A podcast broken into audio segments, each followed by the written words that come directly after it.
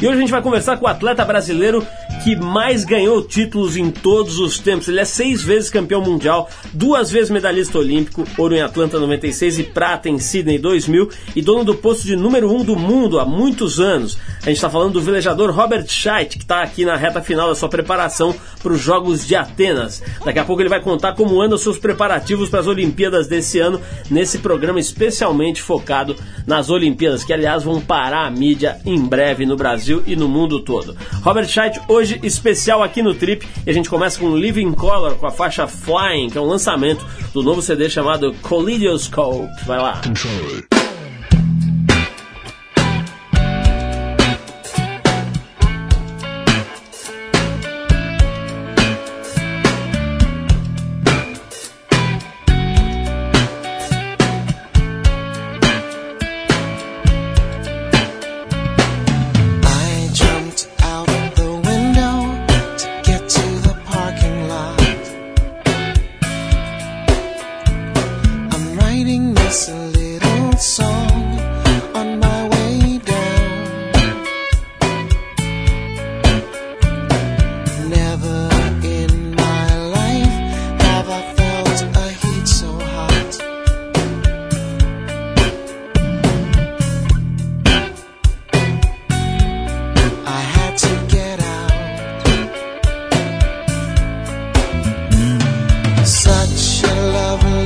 day.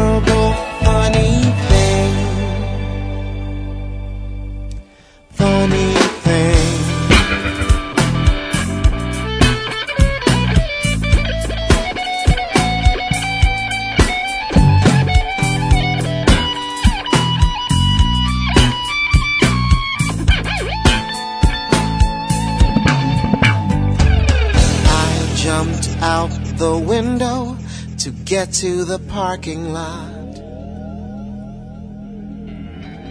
I'm writing this little song on my way down.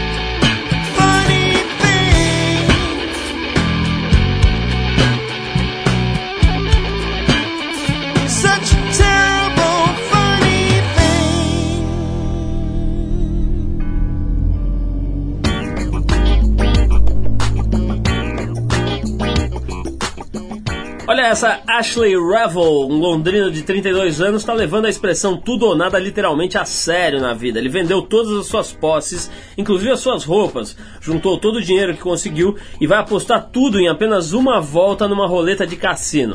Ashley conseguiu juntar 75 mil libras, que mais ou menos uns 395 mil reais, e já está em Las Vegas para realizar a façanha. Se ganhar, dobra o dinheiro. Se perder, fica sem nada, nem roupa o cara tem para ir embora. O canal britânico Sky One decidiu fazer um programa no estilo reality show que vai reportar a aposta e vai se chamar Dobro ou Nada. Segundo Ashley, a emissora não vai pagar nada pelo programa, mas uma equipe vai cobrir sua jogada ao vivo e ainda pretendem acompanhá-lo um mês depois, ganhando ou não. O Londrina ainda disse que planeja essa jogada desde a sua juventude, mas ainda não tinha decidido se ia jogar no vermelho ou no preto. Quer dizer, o cara provavelmente vai sair sem nada, sem um centavo, vai fazer esse reality show, vai pagar um micão mundial e vai ficar mais duro que o que? Língua de pirarucu depois de morto. É isso aí. Falando em Pirarucu, tá na hora da gente falar um pouquinho sobre meio ambiente.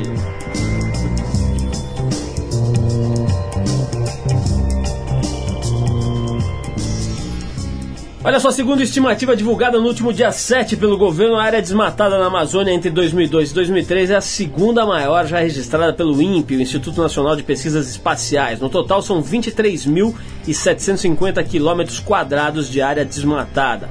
A pecuária continua sendo apontada como a atividade econômica que mais devasta a floresta. As lavouras de soja e a extração ilegal de madeira também são responsáveis pelo atual quadro.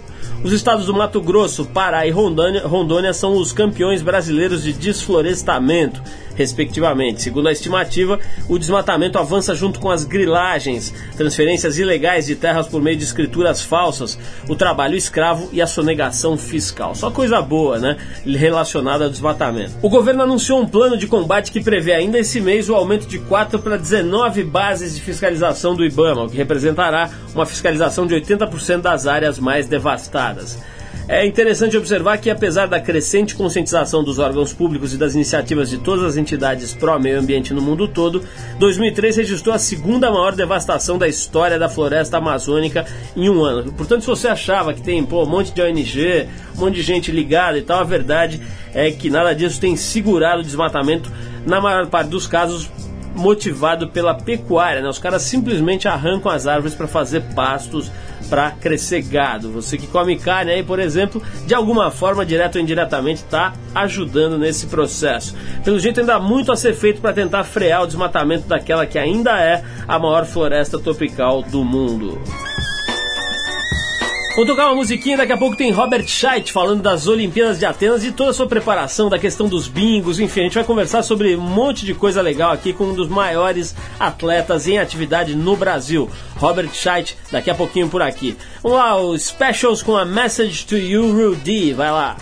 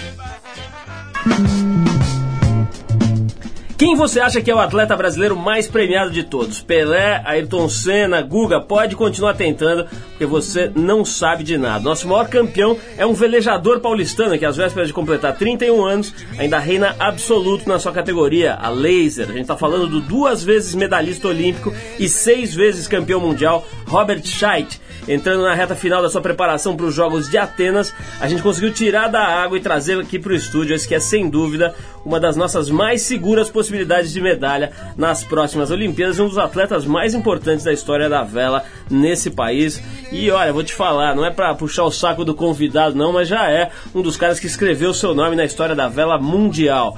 O Robert, antes de mais nada, muito obrigado por você ter vindo aqui. A gente sabe que tua agenda aí é cheia de coisas, especialmente de treinamentos e tal. E então é uma honra te receber aqui, um cara tão premiado, principalmente com uma postura tão legal no meio esportivo. Valeu, Robert, seja bem-vindo. Obrigado, Paulinho. Valeu mesmo. Pô, super legal participar do programa, acompanha direto. E, pô, ou 79 todo dia. E, então, um maior prazer estar aqui. E é um ano corrido, um ano cheio, mas, pô, não podia deixar de vir. Legal, Robert. Olha só, vamos começar falando sobre essa história de 31 anos. Né? Do jeito que eu falei aqui, parece que o cara é velho, né? 31 anos é uma idade que para muitos esportes o cara tá no auge, né? Os triatletas, por exemplo, atingem seu melhor, sua melhor performance depois dos 30, alguns aos 40 e tal. Como é que tem sido para você, Robert, num esporte tão técnico e ao mesmo tempo, muita gente não sabe, mas é um esporte muito físico também. Como é que tem sido para você o passar do tempo? Você sente diferença na tua performance para melhor ou para pior, conforme você foi amadurecendo? Bom, Paulinho, eu acho que é, no laser, que é um barco que exige muito do físico, principalmente a parte de cardiovascular, de perna, de abdômen, é, você precisa ser muito bem preparado fisicamente. Eu acho que hoje, com 31, eu tô com o mesmo físico que eu tava na minha primeira Olimpíada com 23. E o meu diferencial é que eu tenho mais oito anos de experiência. Então acho que hoje em dia eu sou um atleta mais completo do que eu era com 22, 23 anos de idade, pela experiência que eu ganhei de, de decidir campeonatos no último dia, enfim, de ter participado das Olimpíadas, dois Pan-Americanos, vários mundiais. Então acho que uh, não pega muita idade, eu acho que se você se cuidar bem e tiver uma dieta legal, treinar legal, você pode ir longe nesse esporte. Vamos falar, eu queria aprofundar um pouquinho essa questão física, né? Muita gente que assiste aí o, o, a televisão, enfim, que acompanha a vela muito à distância, imagina que não tem muito, muito questão física envolvida, né? Fala assim, pô, o cara senta no barquinho ali e o vento faz tudo. Fala um pouquinho da importância de como, como o corpo é, atua numa modalidade como a, numa categoria como a laser. Bom, no laser, como o barco é muito leve, ele só pesa 55 quilos e o barco completo com mastro, vela, chega a uns 70 e pouco. Então, normalmente o velejador Uh, ele acaba pesando mais do que o, material completo. Então, qualquer movimento que ele faz no barco interage com a vela e com, e com a velocidade do barco. Então, você tem que constantemente estar tá mexendo o teu corpo para o barco passar as ondas com mais velocidade e fazer o contrapeso. O vento faz, bate na vela, faz a força para um lado e o velejador tem que escorar, tem que projetar o corpo dele para fora do barco para manter o barco reto. Quando o barco está reto, ele anda mais do que os outros. Então esse movimento de escorar, de se projetar para fora, exige muito físico, exige muita perna, muito abdômen, que é um movimento estático. Você fica várias horas nessa posição, né?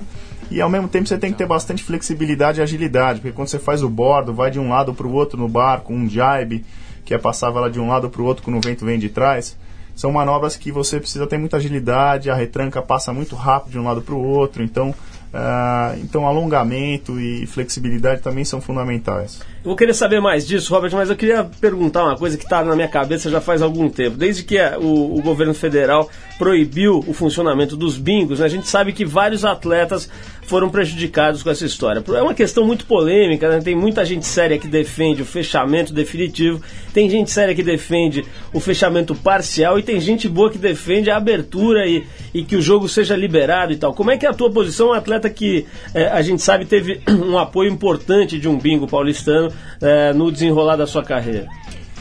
Bom, eu acho que para mim foi uma, uma diferencial na minha carreira, porque em 1997 eu tinha voltado da Olimpíada e perdi todos os meus patrocínios.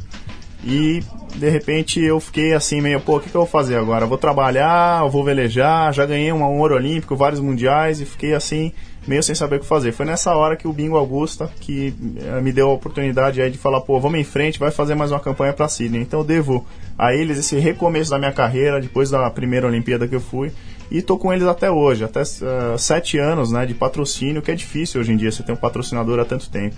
Então, uh, para mim, realmente eu lamento muito o que aconteceu, o fato de fechar. Uh, muitas federações, não só eu como atleta, mas muitas entidades esportivas, muitos atletas jovens que estão aí tentando despontar, tinham apoio do, de bingos em todo o país, então vai prejudicar o esporte, vai gerar um desemprego muito grande. Eu sou a favor da regulamentação da atividade, seja uma atividade controlada, que pague impostos, tudo certinho, que seja regulamentado e fomente o esporte, gere empregos. Eu acho que tem tudo para se controlar bem, ser uma atividade proveitosa nesse país. Robert, vamos falar um pouquinho mais disso daqui a pouco. Eu vou querer saber, inclusive, da sua opinião sobre a atitude do Guga, né, que movimentou uma modalidade, movimentou, acabou é, é, promovendo uma espécie de impeachment na confederação deles e tal. Vamos falar sobre esse tipo de atitude, mas antes vou tocar uma musiquinha que, aliás, foi o Robert que escolheu aqui, dentre o vasto repertório dos Rolling Stones, uma banda que a gente tem aqui como a gente quase que venera aqui no programa. A gente vai tocar o Start Me Up que é o próprio Robert quem escolheu. Vamos lá, Rolling Stones, a gente já volta com Robert Scheidt.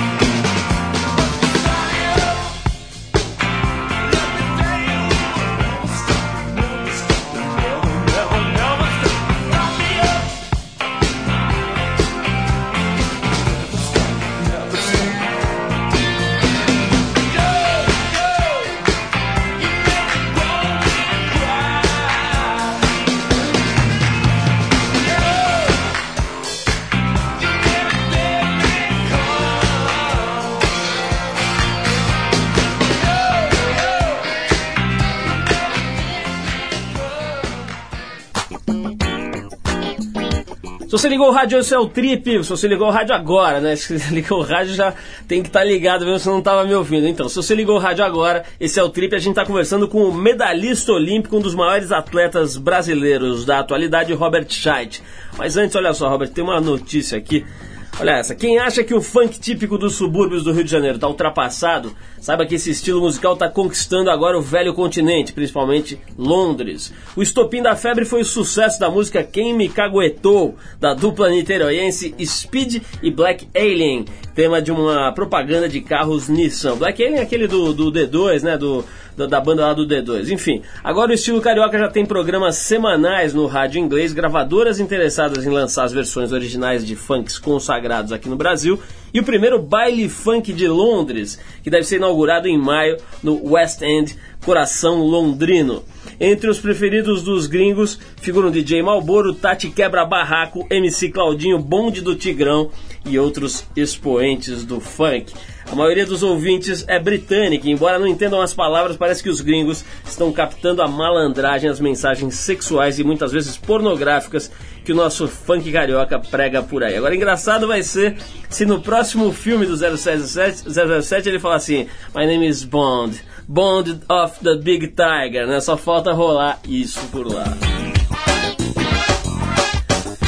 Mas como diria Arthur Veríssimo, nosso sumido apresentado co-apresentador, é, vamos deixar de presepadas e ouvir questões pitorescas de Robert Scheid. Robert, estava falando aqui, antes da gente tocar aqui o Rolling Stones, sobre essa atitude do Guga. Né? O Guga meio que liderou ali um boicote à Taça Davis, né? E acabou com isso, trazendo à tona um monte de coisa meio feia ali da Federação de Tênis, etc. E isso acabou, eu não sei, eu nem, nem acompanhei no final da história se derrubou ou não derrubou o presidente lá da, da Federação de Tênis, acho que derrubou, né? Mas o fato é que foi uma atitude muito louvada por muita gente que acompanha o esporte, porque muitas vezes os esportistas ficam com medo de se rebelar, de se expor, né? E acabam aceitando. A gente lembra daquela história do Aurélio Miguel, com Federação de Judô, um monte de atleta que já se prejudicou com isso. Como é que é você, quer dizer, talvez acho que dá para dizer o mais importante artista em atividade hoje no Brasil, se não o um dos, é, como é que você vê a atuação dos dirigentes esportivos na vela e de uma maneira geral no Brasil? Eles estão botando o esporte para frente ou tem muita gente visando interesses pessoais e pensando em outras coisas e não no esporte?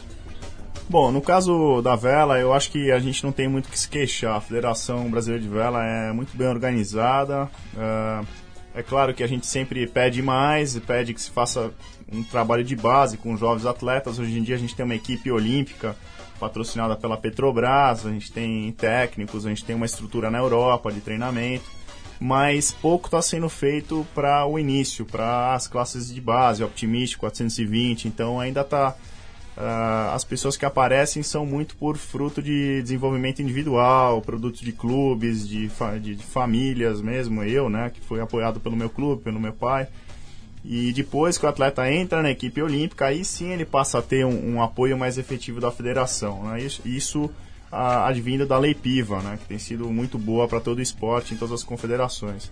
Quanto à questão do Guga, é, é preciso, antes de, de, fazer o comentário, saber realmente quais as razões. A gente não soube muito bem o que, que o, o Nastas fez pelo tênis ou deixou de fazer, o que, que, que erros que ele chegou a cometer.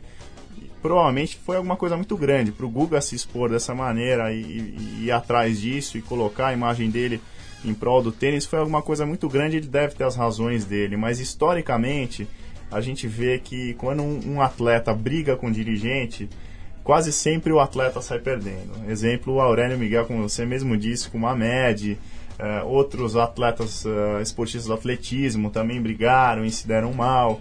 Uh, então, normalmente o atleta tem que ter muito cuidado. Eu acho que o Guga tem uma posição diferente porque ele é realmente o esportista mais conhecido do Brasil, ele tem muito prestígio, ele pode ir lá e peitar e mudar o tênis brasileiro. Espero que o que ele, ele faça venha para, faça para o bem mesmo, para a gente ter um tênis mais bem organizado, ele deve ter as razões dele.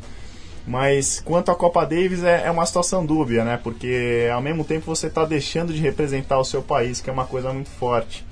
Então, em alguns momentos a gente, a gente tem que esquecer das coisas que estão erradas e, e ir atrás do, do, do, do, nosso, da nossa bandeira. Né? Eu acho que o maior orgulho que eu tive sempre foi representar o país, esquecendo de, de, alguns erros que aconteceram, de dirigentes. Então, em alguns momentos o atleta tem que passar por cima disso e falar, pô, eu acho que o meu, o meu país é mais importante, vou lá, vou jogar e depois vamos resolver o resto. Ô Robert, você falou uma coisa importante, o atleta tem que ter cuidado no trato com a sua imagem, como é que ele se expõe, etc. Eu estava lendo hoje no jornal, né, o problema todo que o David Beckham está tá enfrentando lá na Inglaterra, né, diz a, a, a, imprensa aí que ele teria saído com uma, com uma mulher lá, com uma mulher famosa, e ela agora está cobrando fortunas para contar a experiência, mostrando recados no celular, etc. Como é que é você? Quer dizer, você é um cara solteiro, tem 31 anos, é uma fase em que o cara solteiro, em geral, está naquela fase sem nenhuma maldade, mas está naquela fase de experimentar, de experienciar, de conhecer gente e tal. Você se preocupa com isso? Eu sei que você tem namorada e tal, mas como é que é a tua atitude? Quer dizer, quando as pessoas se aproximam, assédio da mulherada e tal, no ambiente esportivo ou fora dele, você se preocupa com isso? Tenta manter distância? Como é que você atua nessa questão pessoal aí? Bom, eu acho que primeiro você tem que ter cuidado com as pessoas que você está andando, né? Lógico que você não vai expor tua vida, se abrir é, para uma pessoa que você não tem realmente muito contato. Então, eu sou um cara tranquilo, simples, hábitos simples, saio pouco, não sou muito baladeiro, então naturalmente não estou muito exposto a esse tipo de aproximação. E eu acho que eu sempre tento saber discernir aí o caráter das pessoas, se elas estão chegando perto de mim pelo Robert, que é o Robert mesmo, não pelo Robert, que é o campeão, medalhista de ouro. Vamos ouvir um sonzinho aqui, sem nenhuma alusão a esse assunto que a gente tava falando agora. A banda se chama Molotov e o assunto foi meio explosivo, mas a banda se chama Molotov, a faixa é Voto Latino, a gente já volta para falar mais com o Robert Scheidt. Vamos lá.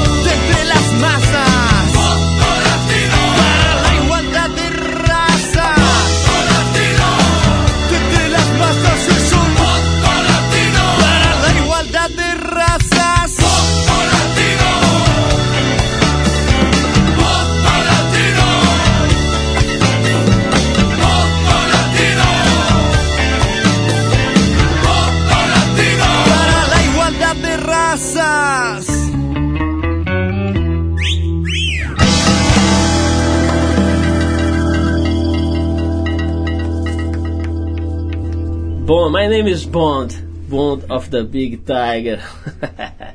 Vai.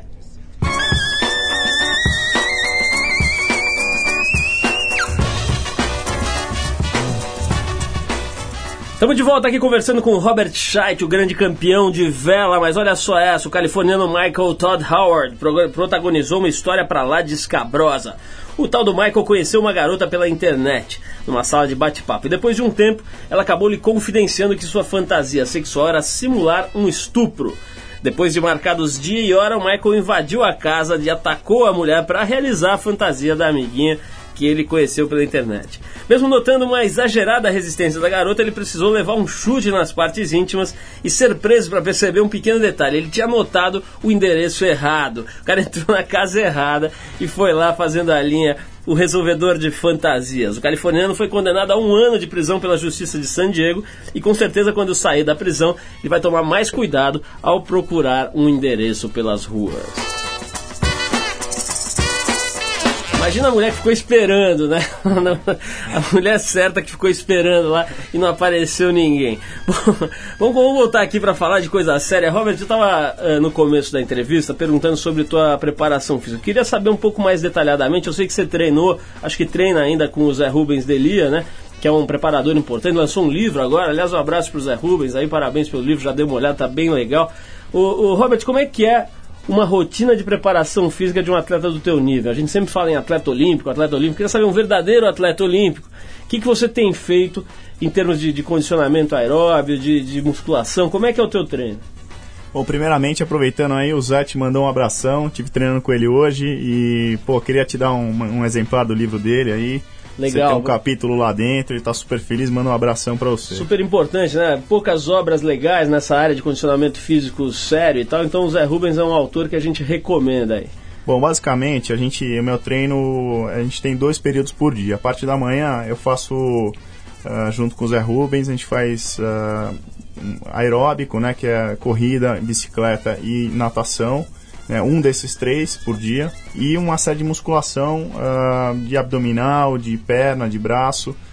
Então leva mais ou menos uma hora e meia, duas horas de manhã. Depois eu volto para casa, almoço, descanso um pouco e vou para a reprise Guarapiranga. Aí velejo mais duas a três horas.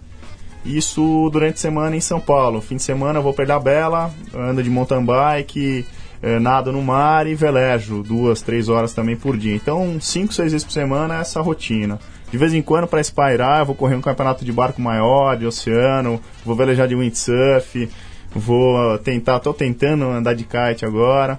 E também curto pra caramba bater uma bola, jogar um tênis. O então... que, você sentiu? Eu fiquei curioso agora, Robert. O que, que você sentiu em termos, é, na tua adaptação com o kite? É to, totalmente diferente? É outro mundo? Foi mais fácil por você ser um bom velejador? Como é que é?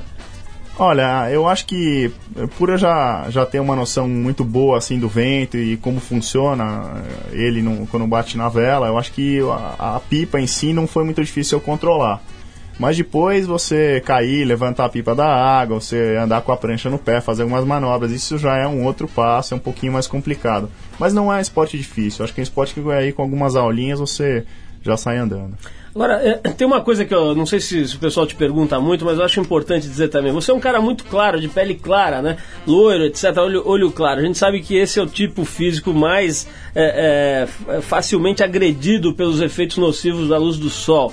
E, pô, pelo que tá me falando, você toma sol todo dia, né? Vai pra represa em geral. É, enfim, a maioria do, do, ano, a maior parte do ano tá sol aqui em São Paulo e tal. Como é que você faz para lidar com isso e não ter problema? Bom, eu uso uma camiseta de lycra de manga comprida, né, que protege contra todo tipo de raio de sol. Uh, roupa de borracha também para até abaixo do joelho, luvas na mão, uh, uma viseira e no rosto e na nuca protetor solar fator 60. Isso é todo dia. Eu acho que é uma consciência que eu criei quando eu comecei para a Austrália. Então, os australianos, você chega no clube, eles têm um container de protetor solar fator 60. Todo mundo passa na hora de entrar no clube, enche a mão e se bisunta toda de protetor solar. Eu acho que isso eu aprendi bastante lá e tem que se cuidar mesmo, porque olho e, e pele, realmente ao sol, eles vão desgastando rapidamente. Ô, Robert, a gente está vivendo um momento importante aí na ginástica olímpica, né? Teve a Daiane, toda, enfim, aquele, o, o garotão lá, esqueci o nome agora, o o- aquele- aqueles dois irmãos, né, que tiveram medalha de ouro também. É, Hipólito. né? O- os irmãos Hipólito, Daniele, enfim. É, tá um momento muito legal. E eu percebo que tem uma, um- um- uma festa maior pelo fato da, da Daiane, principalmente, ter uma origem relativamente humilde. Ela não é de uma família super pobre, mas é, digamos, de uma família classe média baixa, me parece, né? E que conseguiu esse êxito todo.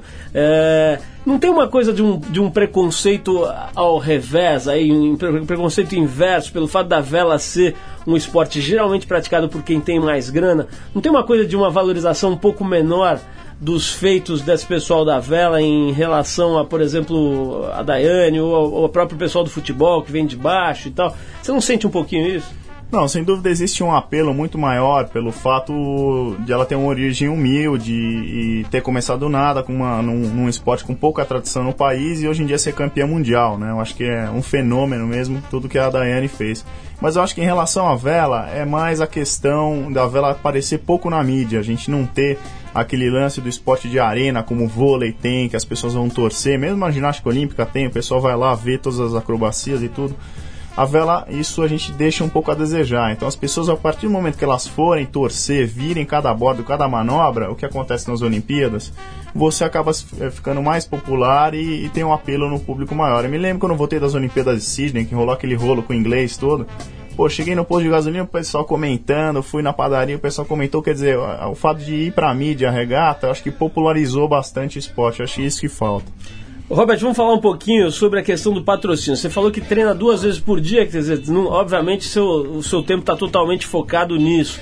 Eu quero saber como é que você está fazendo com grana, como é que você está fazendo para juntar dinheiro e tal. Eu quero saber um pouquinho da tua parte é, financeira. Mas antes vamos tocar mais um sonzinho aqui. A gente separou uma faixa de um, de um grupo que a gente gosta muito, infelizmente pela morte do líder da banda, essa banda não está mais atuando, é o Chico Sainz com a Nação Zumbi. A Nação Zumbi continua, é, o Chico Sainz infelizmente nos deixou, mas deixou essa obra incrível. Vamos tocar o Maracatu Atômico a gente volta para falar sobre grana com Robert Scheidt. Vai lá.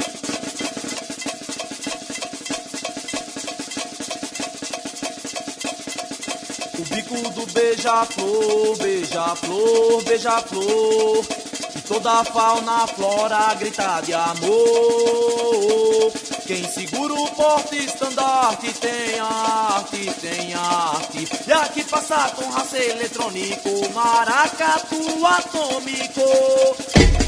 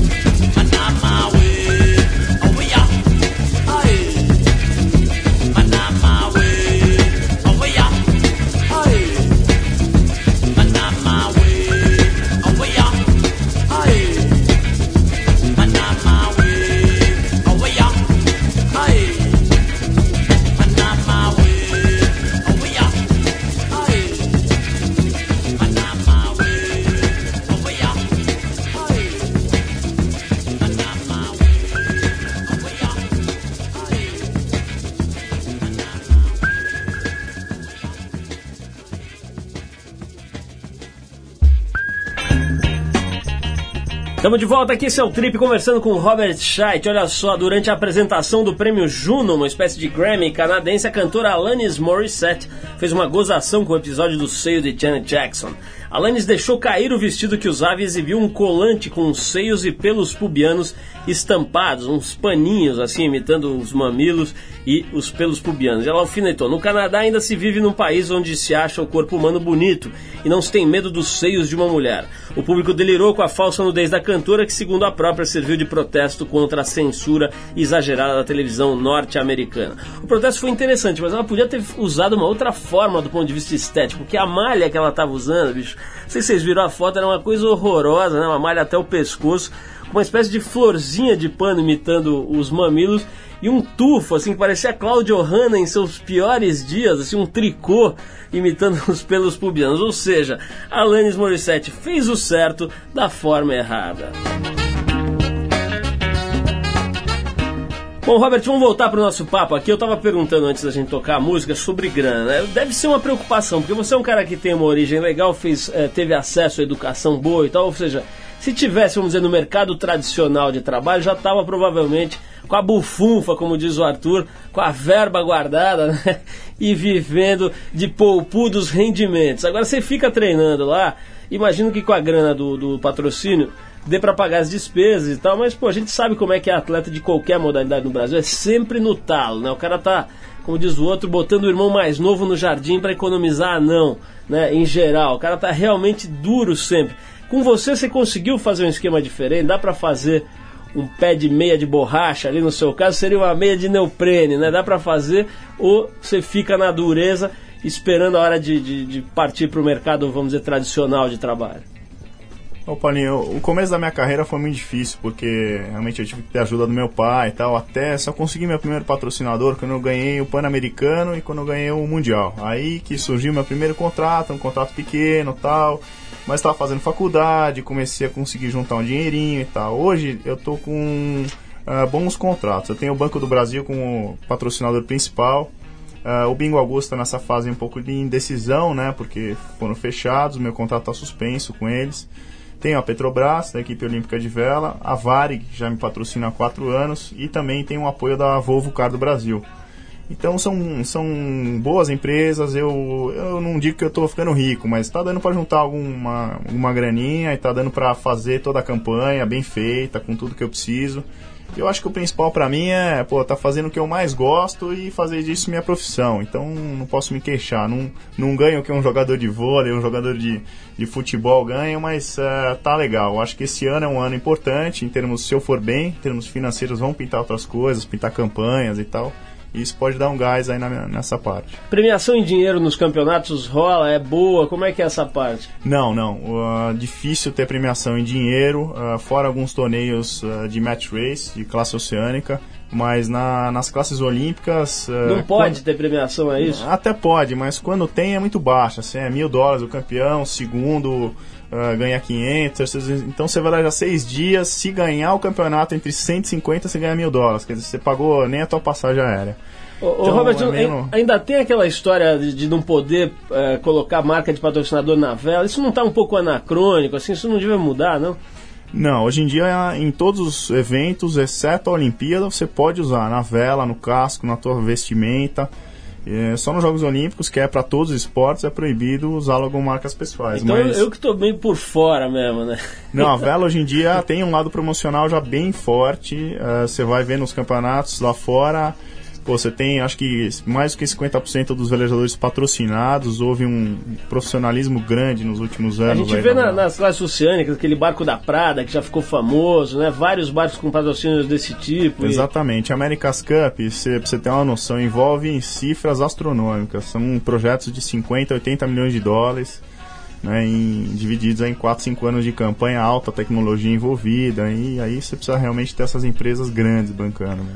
Pra gente terminar, Robert, essa, essa Olimpíada de Atenas é meio um turning point na tua carreira. Você já falou que vai trocar de classe depois.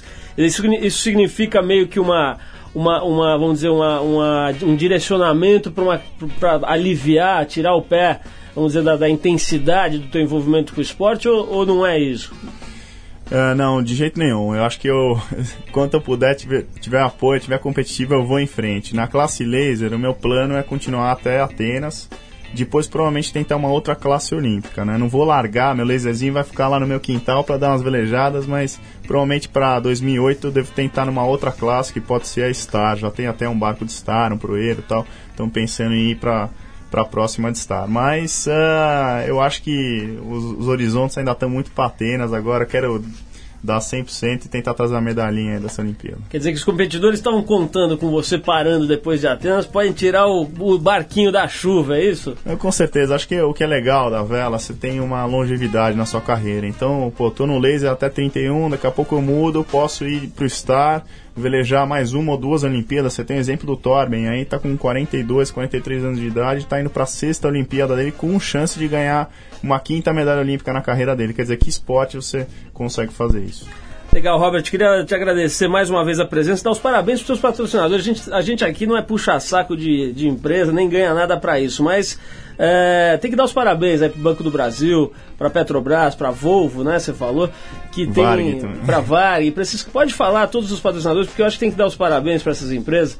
A gente sabe que, que enfim, tem isenções de impostos, que os caras não, não fazem isso porque, só porque são bonzinhos, porque tem principalmente porque tem retorno e também porque tem isenções de impostos. Mas seja pelo que for, é muito legal ressaltar. A Petrobras, aliás, tem feito um trabalho muito legal com vários esportes, né? Aliás, acho que tem comunicado mal, porque devia comunicar mais o tanto que ela tem feito pelo surf, por uma série de esportes aí, o kite, parece que tem, que, que tem também apoio deles, enfim.